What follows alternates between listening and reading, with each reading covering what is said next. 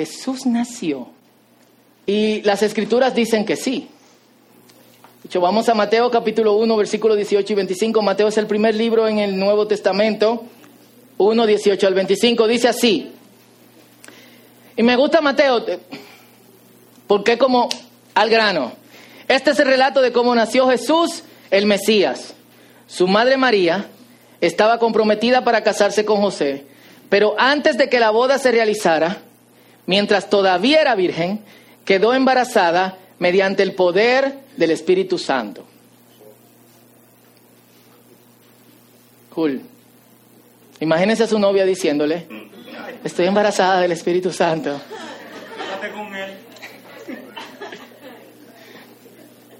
Eh, tenemos que hablar con el pastor, hermana. José, su prometido, era un hombre bueno y no quiso avergonzarla en público, por lo tanto decidió romper el compromiso en privado. Mientras consideraba esa posibilidad, un ángel del Señor se le apareció en un sueño. José, hijo de David, le dijo al ángel, no tengas miedo de recibir a María por esposa, porque el niño que lleva dentro de ella fue concebido por el Espíritu Santo. Y tendrá un hijo y lo llamará Jesús porque Él salvará a su pueblo de sus pecados. Jesús en hebreo Yeshua significa salvador, salvación.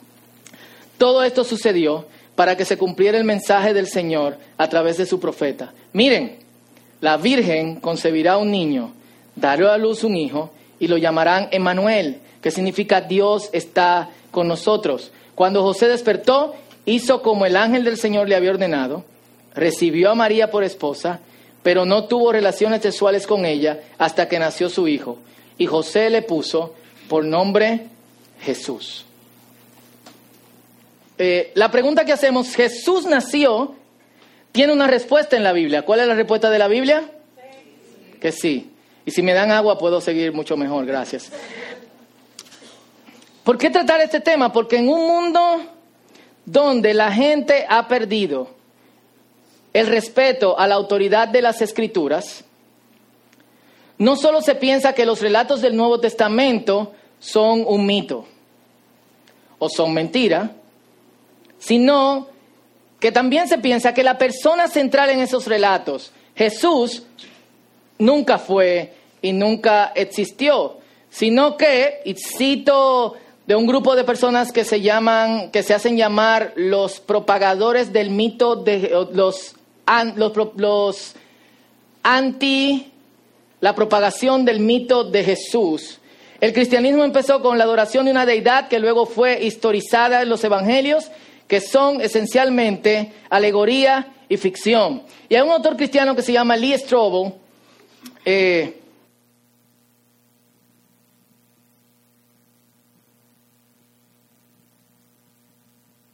estamos viejos. Tengo que hacer insanity en la semana para lo oculto del domingo. A fuerte. Hey, va el domingo para el círculo. Ah, y hiciste tu ejercicio de la semana. Eh, eh, Lee Strobel, que eh, era un periodista del Chicago Tribune, también abogado, escribió El caso de Cristo, un libro muy bueno que, todos deberían de eh, de leer y que al ver que su esposa, cuando, que era agnóstica, cuando aceptó al Señor, cambió su estilo de vida, y eso él le sorprendió muchísimo, decidió no aceptar al Señor inmediatamente, sino investigar las causas eh, que rodeaban la vida de Jesús para probar si Jesús realmente vivió sobre la tierra. Y era quien dijo que él decía que era. Y finalmente aceptó al Señor. Fue de hecho pastor de, enseñanza de una de nuestras iglesias, de dos de nuestras iglesias socias, Saddleback, eh, Willow Creek. Y él recopiló algunas de las frases reales que tú encuentras en internet cuando tú pones la palabra Jesús, cuando tú pones dos palabras, Jesús existió. Algunas aquí, Jesús es real en el sentido que solo existe para quienes lo desean. El segundo, esto estaba, pero. Jesús era todo ser humano. Había podido llamarse Morris. Qué lástima que en esa ocasión se manifestara de forma masculina. Le deseo más suerte la próxima vez. Espero que ya se arrepienta rápido porque, ¿verdad? Ni siquiera está claro que Jesús fue un verdadero personaje histórico. Las leyendas en torno a él eran relatos muy comunes en la antigüedad. Dos más. Sinceramente, no me importa Jesús, Saber quién o qué fue, es o no es, no me afecta. Creo que lo más honesto de todo lo que tú puedes leer son varias frases. Y el último que puse aquí, para gente adulta, Jesús es un cuento de hadas. Hmm. Leyendo alguna de estas cosas, me llegaron algunas preguntas a la mente. Y yo quiero que ustedes procesen esas preguntas eh, conmigo. Y de hecho, yo no sé cómo, a mí me gustaría un feedback de ustedes, de cómo ustedes se sienten cuando tratamos este tipo de cosas, porque yo me siento raro. ¿Eh? ¿Tú estás aquí ya? ¿Por qué?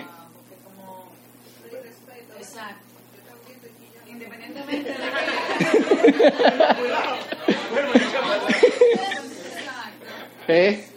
Está aquí ya. Eh, yo me siento raro porque, porque, qué sé yo, no creen en Jesús, porque uno tiene que explorar lo que, lo que no creen sobre Jesús.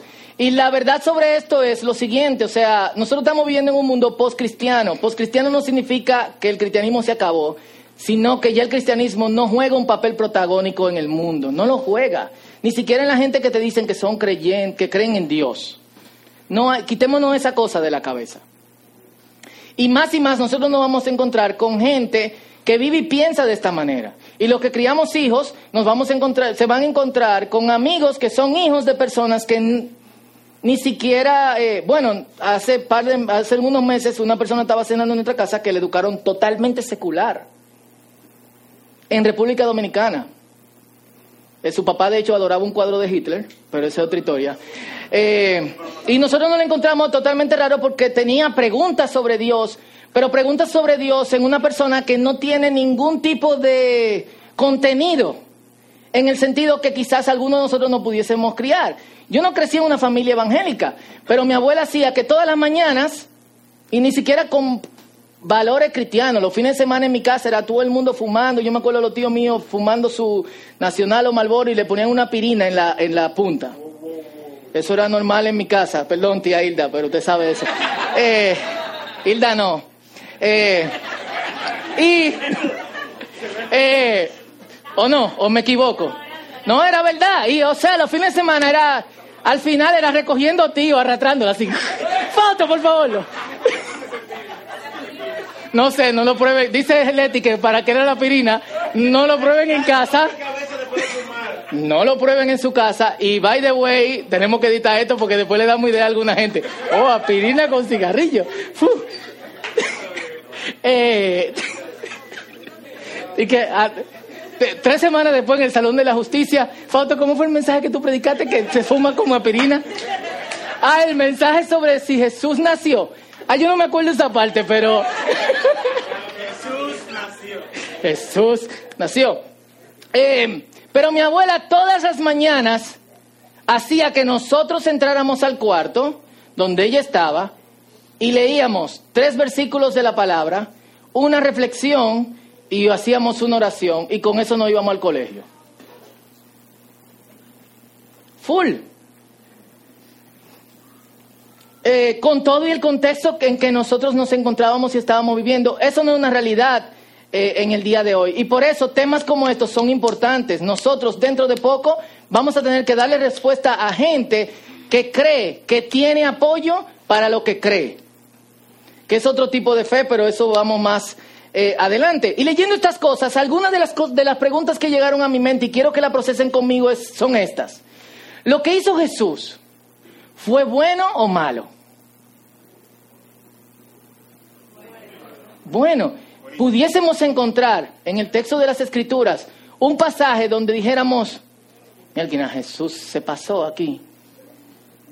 O, wow, ya Jesús cuando estaba muriendo se le fue la guagua. ¿Alguien ha encontrado un pasaje así? No.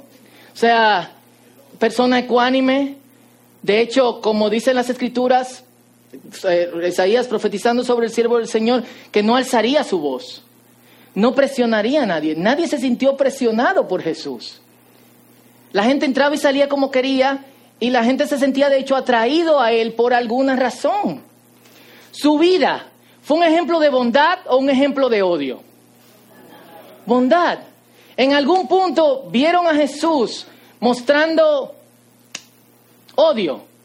Al contrario, las, las enseñanzas de Jesús se pasan tanto en el sentido del amor que nosotros no sabemos qué hacer con eso. Anoche Benjamín no podía dormir y estaba sentado conmigo, él tiene una Biblia que se llama The Action Bible, que la, dibujó un tipo de DC Comic, aperísima, Jesús está súper roca.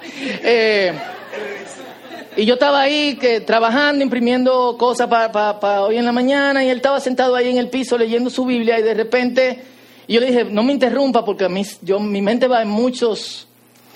Pero él me dijo, papi, y me miró así. Como solo Como, wow, déjame decirte esto. Y yo, dime mi amor, ¿en serio Jesús? ¿En serio que Jesús dice que amemos a nuestros enemigos? Fue como...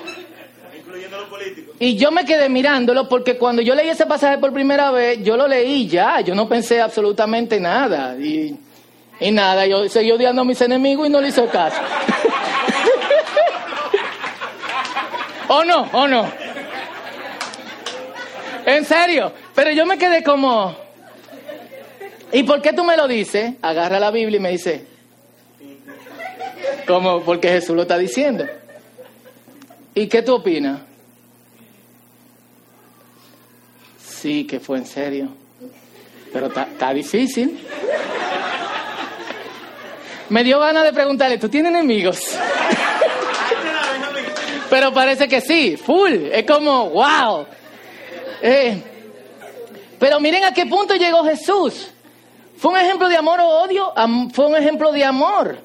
Entonces, ¿por qué no habría de nacer una persona así? ¿Por qué no borramos a Hitler? ¿Por qué no decimos, creemos que Hitler no existió? Ustedes se ríen, pero hay gente que cree que el holocausto no existió legalmente. Yo he conocido gente con el número del holocausto en el brazo. Y hay gente que dice que no pasó. ¿Entienden? No pasó. ¿Ustedes están entendiendo en qué tendencia va el mundo?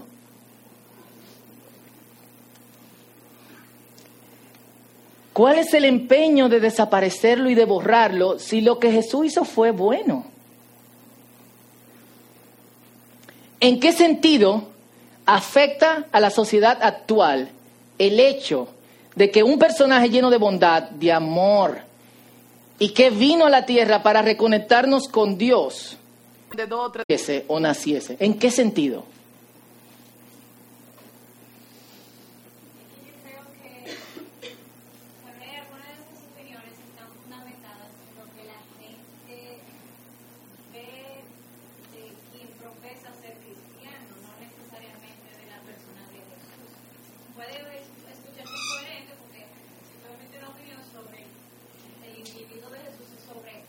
Pero la imagen que proyectamos.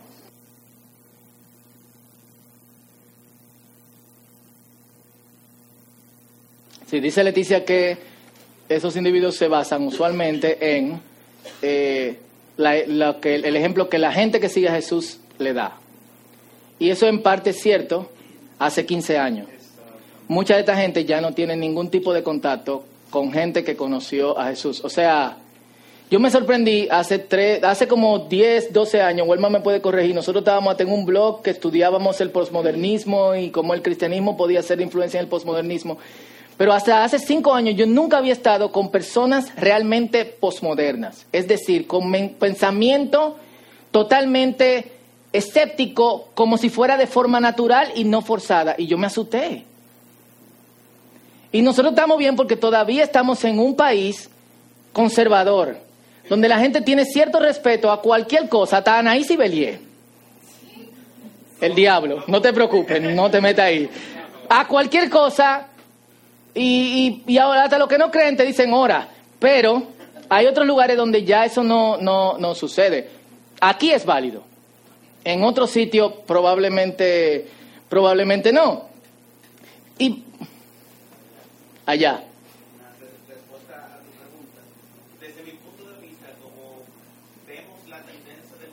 Tú puedes venir aquí, porque así no... Un aplauso a Danilo.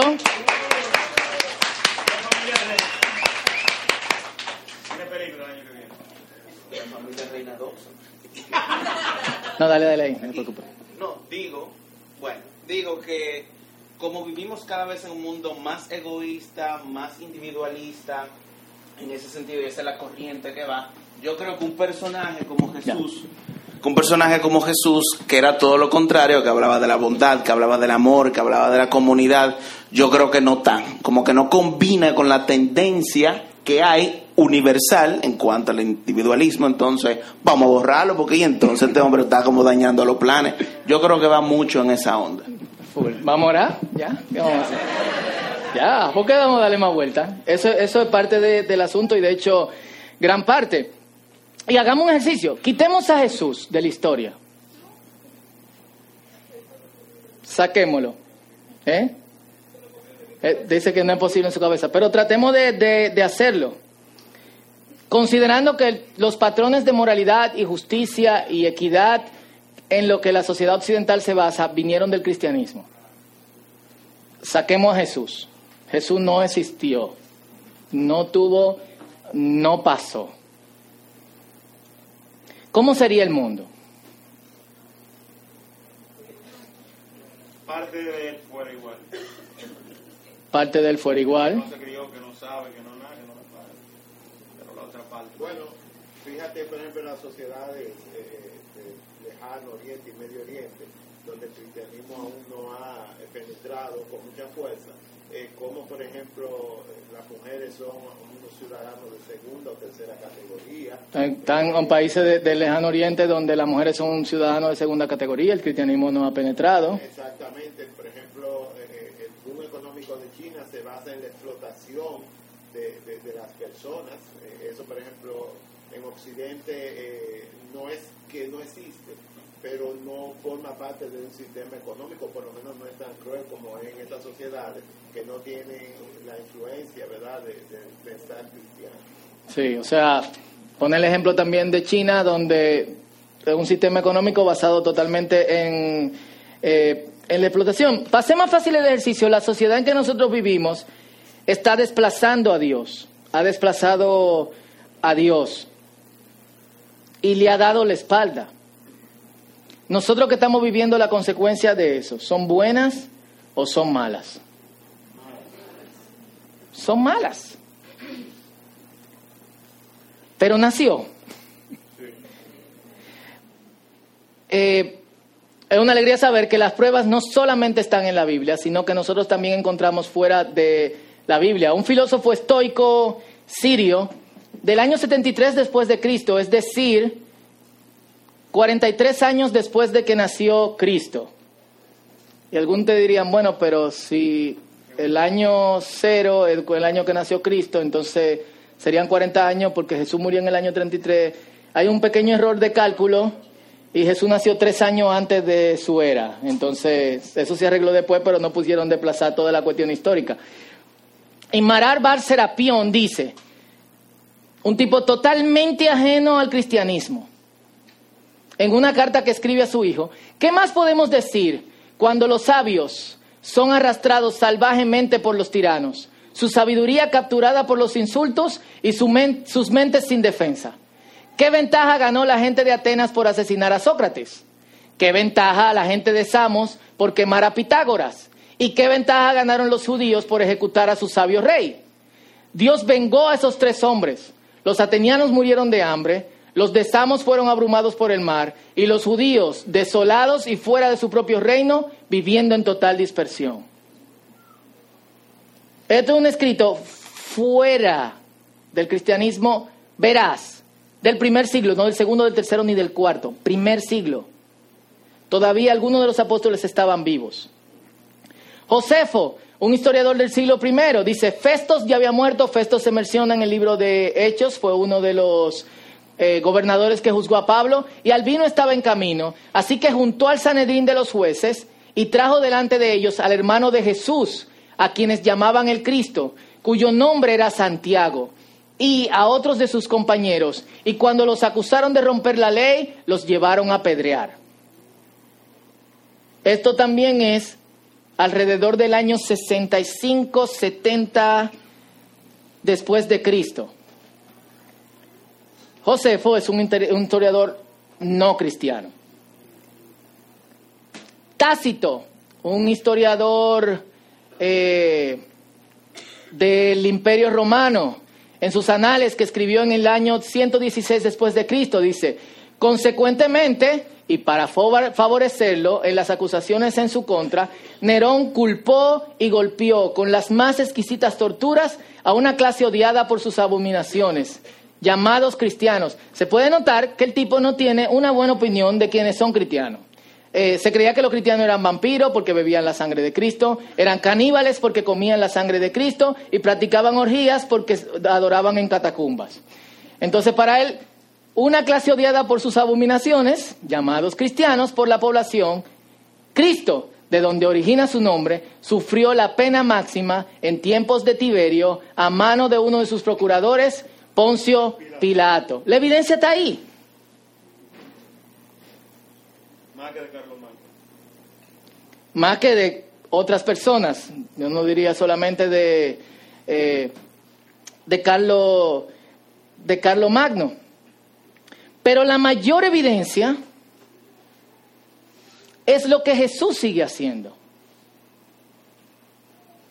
Y usted me diría, bueno, Fausto, no entre ahí porque eso no sirve para, para los escépticos.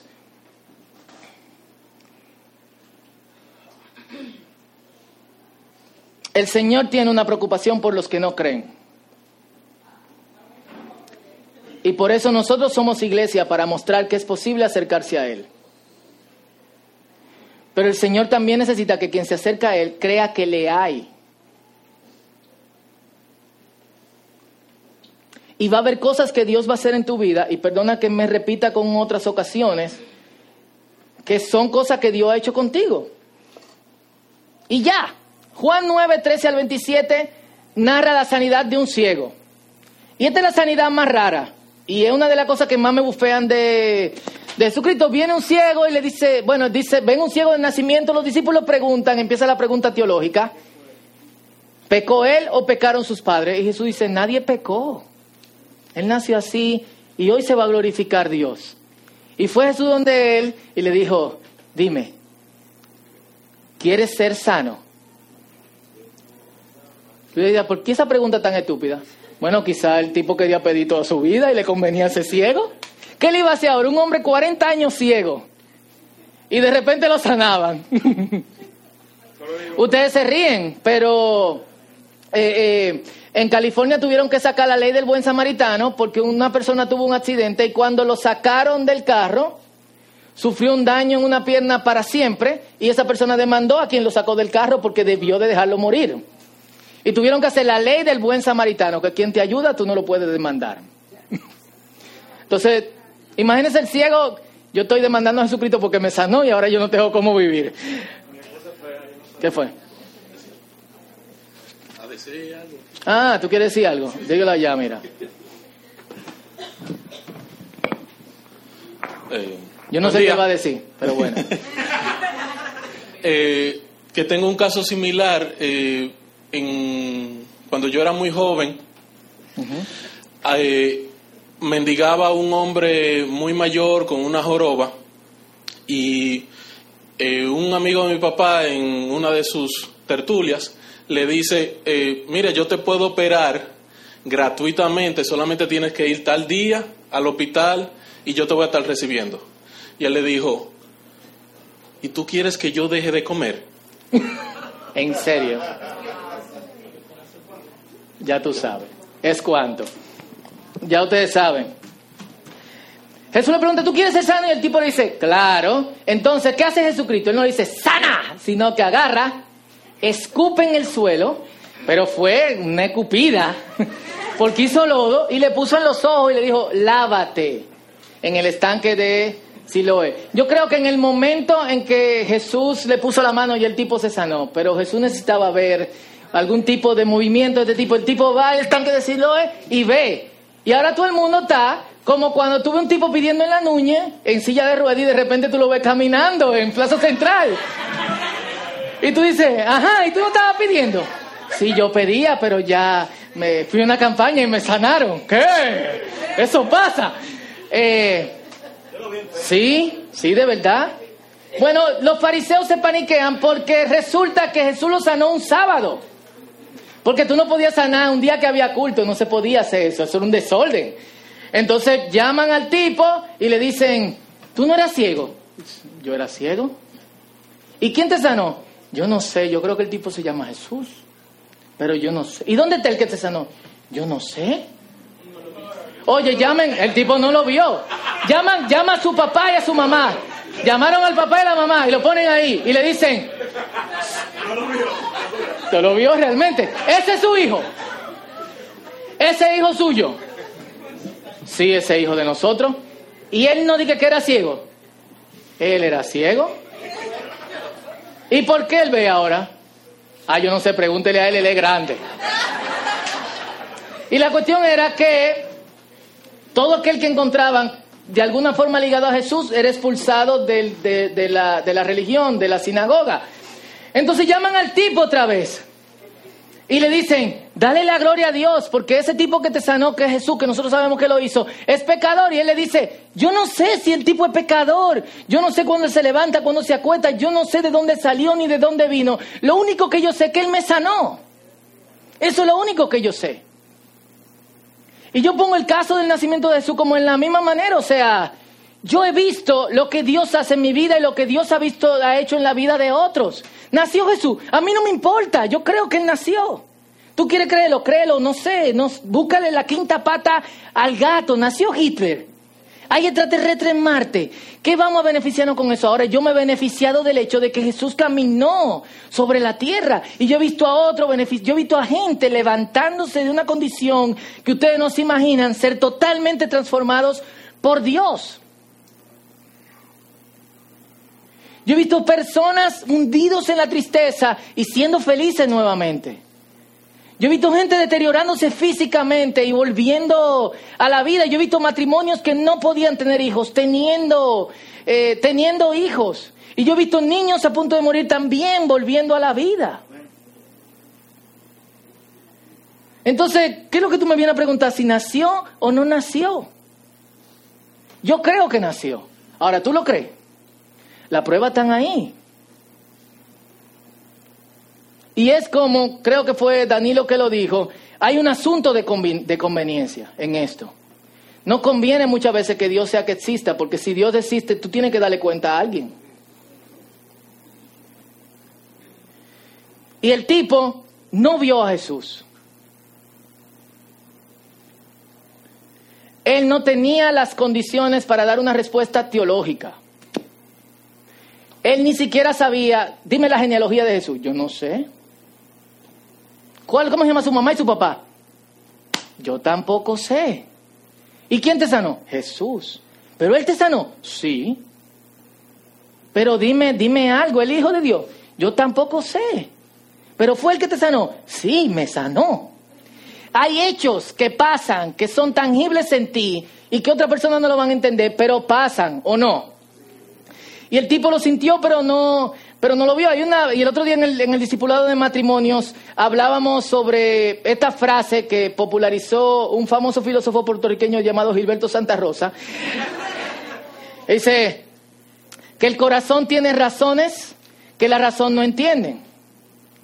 Y esta frase se da para decirnos que las cosas que nosotros pensamos o sentimos con el corazón son descabelladas, porque las cosas que son realmente centrales tienen que ver con la fe. Perdón, tienen que ver con lo con el hecho, con la razón, con lo procesado, con lo visto. Y esta frase es de un filósofo francés llamado Blaise Pascal que inventó, creo que lo inventó, ¿eh? la Pascalina, que era la primera eh, calculadora. Eh, murió joven porque el tipo se le chipió el cerebro, de verdad. Murió de 39 años, el cerebro le... Eh, pero también era teólogo. ¿Y de qué forma él pone esta frase? Él no pone el corazón a la razón, sino que cuando él habla del corazón, habla de otra forma de pensar. Y de hecho, para él, la razón deriva de la forma de pensar del corazón. ¿Cuál es la forma de pensar del corazón? Es con lo que tú naces. Tú naces con algo, con conocimientos primarios.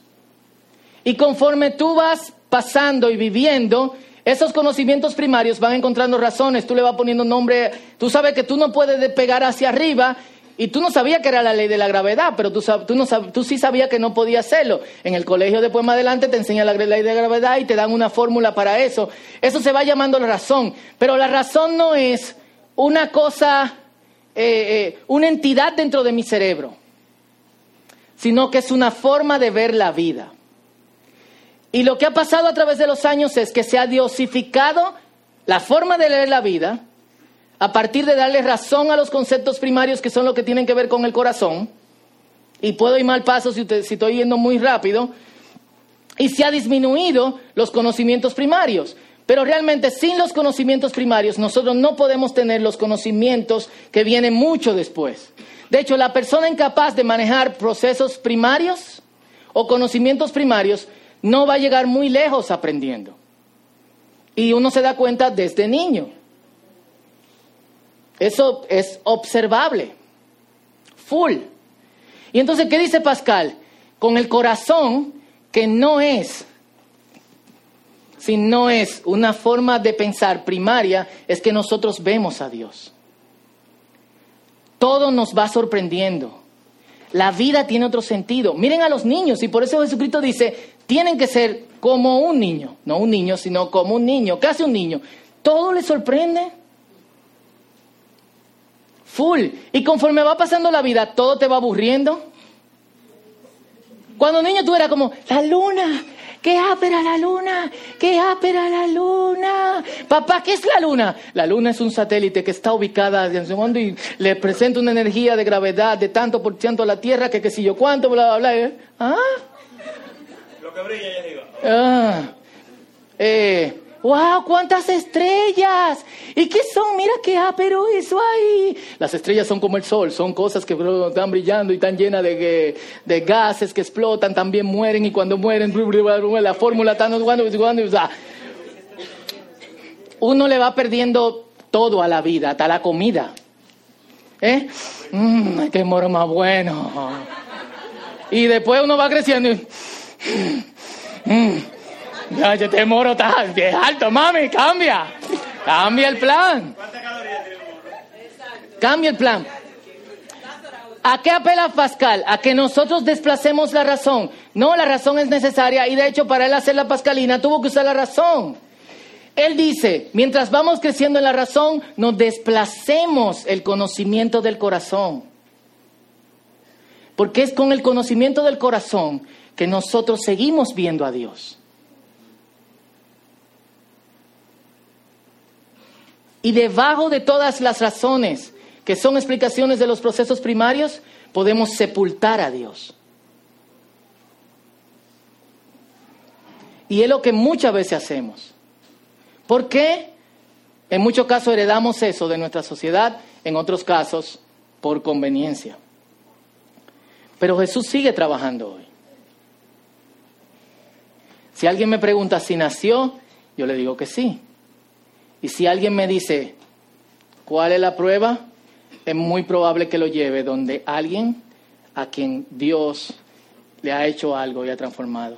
Si quiere creer y si no, no. Yo me he dedicado muchas veces a leer libros, ver conferencias, hacer cosas, para sentarme con una gente por semanas a darle razones de la fe de modo que apele a su razón. ¿Y sabe qué pasa? Nada. Llega un punto donde por toda la razón que tú le des, la gente tiene que tomar una decisión.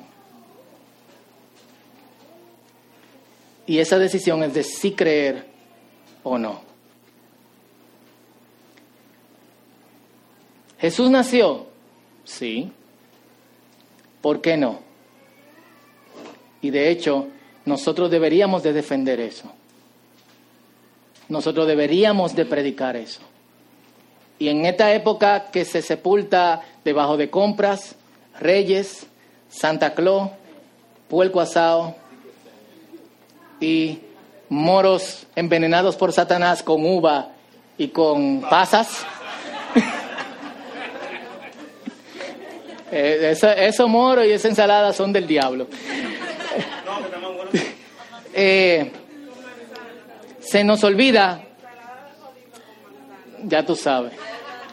Eso es total decepción, como encontrar una tallota en un en cerdo guisado. Eh, en estos días donde de alguna otra forma celebramos esto, que no se nos olvide, como creyentes, afirmar nuestra creencia de que esto pasó.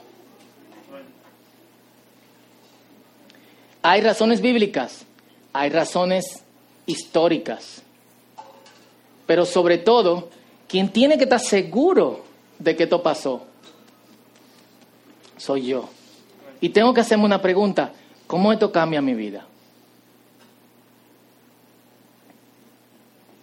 ¿Y cómo yo soy una razón en el sentido que lo está diciendo Leticia? ¿Cómo yo puedo ser una razón en el mundo por la cual la gente se alegre de que Jesús nació? Oramos.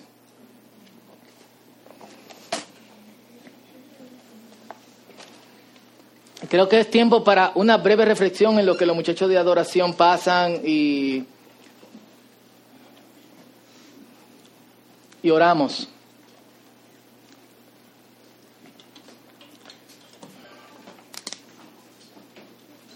Y yo no conozco en la situación en que todos estamos aquí. Yo sí sé que la fe es un camino.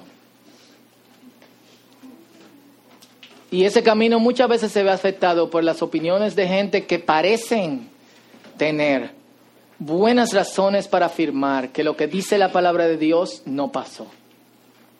Y muchas veces aceptamos en fe lo que la gente nos está diciendo, que ellos leyeron sin saber que realmente lo leyeron. Y sin saber que nosotros podemos dar pruebas si podemos buscar un poquito más allá. Y muchas veces nos volvemos locos tratando de dar una razón, sabiendo que finalmente quien hace el trabajo es el Espíritu de Dios. Y no estoy diciendo con esto que evitemos hacer el trabajo. Debemos hacerlo. Pero quien finalmente termina la obra es el Espíritu Santo. Ahora, el primer lugar donde esa obra tiene que concluir es en nosotros. Full. Y yo te voy a pedir que te pongas de pie.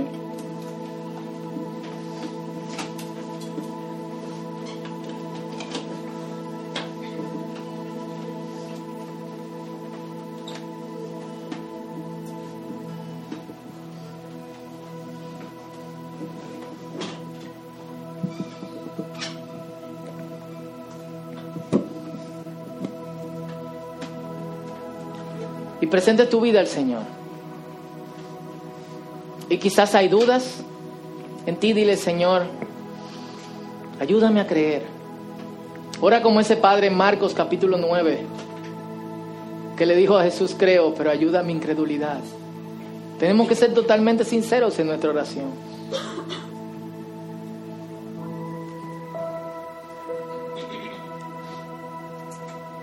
Pero quizás eres de los que creen.